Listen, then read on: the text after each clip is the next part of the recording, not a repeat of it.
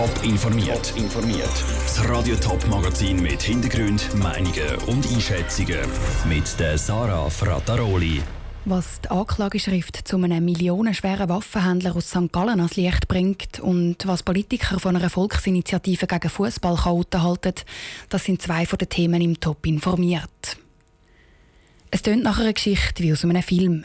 Über 280 Waffen, 100.000 Schuss Munition und fast anderthalb Millionen Franken hat ein Mann bei sich daheim gelagert. Passiert ist es aber eben nicht in einem Film, sondern in der Ostschweiz, genauer gesagt in Degersheim im Kanton St. Gallen. Die Polizei ist einem mutmaßlichen Waffenhändler vor anderthalb Jahren auf die Schliche gekommen. Alle Waffen sind beschlagnahmt worden und die Staatsanwaltschaft hat das Verfahren eröffnet. Jetzt kommt es gleich zum Prozess. Darum hat die Staatsanwaltschaft die Anklageschrift herausgegeben. Michel Eggimann, du hast die 30-seitige Anklageschrift im Detail angeschaut. Was wird dem mutmaßlichen Waffenhändler aus Degersheim denn jetzt genau vorgeworfen? Der 62-Jährige soll illegal Waffen verkauft haben, und zwar einem Mann aus Österreich. Das erste Mal getroffen hat der Beschuldigte ihn auf einem Floh mit Zwerteberg. Insgesamt hat es über ein Dutzend Treffen gegeben und der Beschuldigte hat mindestens fünf Pistolen verkauft. Und ihm dürfte klar gewesen sein, heisst in der Anklageschrift, dass mit diesen Waffen Straftaten begangen werden können.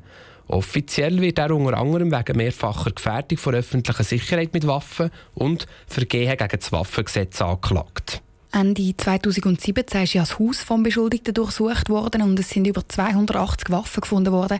Weiß man denn, woher das die Waffen kommen? Nein, das weiß man noch nicht. Verträge sind bei Hausdurchsuchung nicht vorgekommen. Die Waffen sind in der ganzen Wohnung verteilt herumgelegen.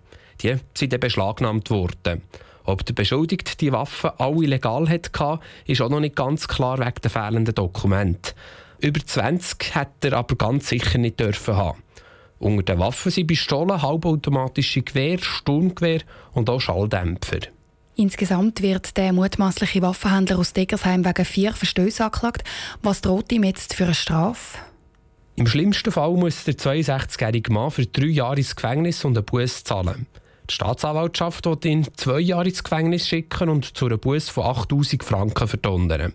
Der Mann aus Degersheim ist übrigens schon mal verurteilt worden. Vor fünf Jahren wegen Verstößen gegen das Waffengesetz. Danke, Michel Eckimann. Das Geld, das die Polizei im Haus gefunden hat, also die anderthalb Millionen Franken, die soll der Beschuldigte zurückbekommen. Der Prozess ist dann im September vor dem Kreisgericht Wiel. Gerade zwei Spiele von GC haben diese Saison abgebrochen werden. Beide Mal sind GC-Hooligans, die das Weiterspielen unmöglich gemacht haben, weil sie zum Beispiel Pyros auf der Rasse gerührt haben. Die Clubs haben die Nase jetzt offenbar gestrichen voll. Patrick Walter.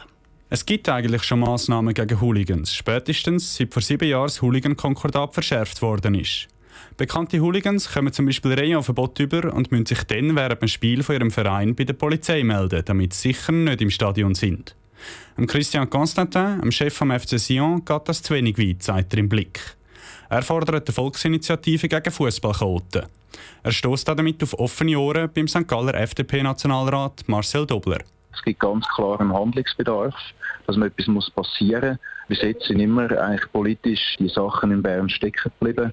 Und ich glaube, die Zeit ist reif und der Volkswillen ist da, dass da endlich eine Verschärfung gibt, dass die Krawalltouristen zur Verantwortung gezogen werden eine Volksinitiative wäre zum Beispiel ein gutes Mittel, um gesetzliche Mindeststrafen für Fußballquoten einzuführen, ist Marcel Dobler überzeugt. Die politische Gegenseite halten nicht viel von der Idee von einer Volksinitiative gegen Fußballquoten. Für den Balthasar Glättli, Zürcher Nationalrat der Grünen, ist der Vorschlag ein Vortäuschen von Aktivität statt dass man im Rahmen von einem geltenden Recht, das sehr weit geht, aus meiner Sicht zum Teil sogar schon zu weit geht, statt dass man in dem Recht irgendwo versucht, das Optimum rauszuholen, sagt man, man muss zuerst jahrelang nochmal neue gesetzliche Grundlagen schaffen. Das scheint mir ein bisschen Verantwortung einfach weggeschoben, statt Verantwortung wahrgenommen.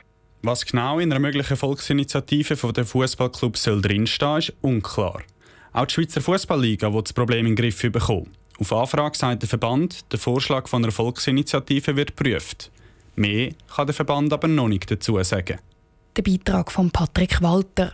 An der Göpfier vom FC Basel das Wochenende sind es übrigens nicht nur Fußball-Hooligans, die aufgefallen sind, sondern auch die Spieler.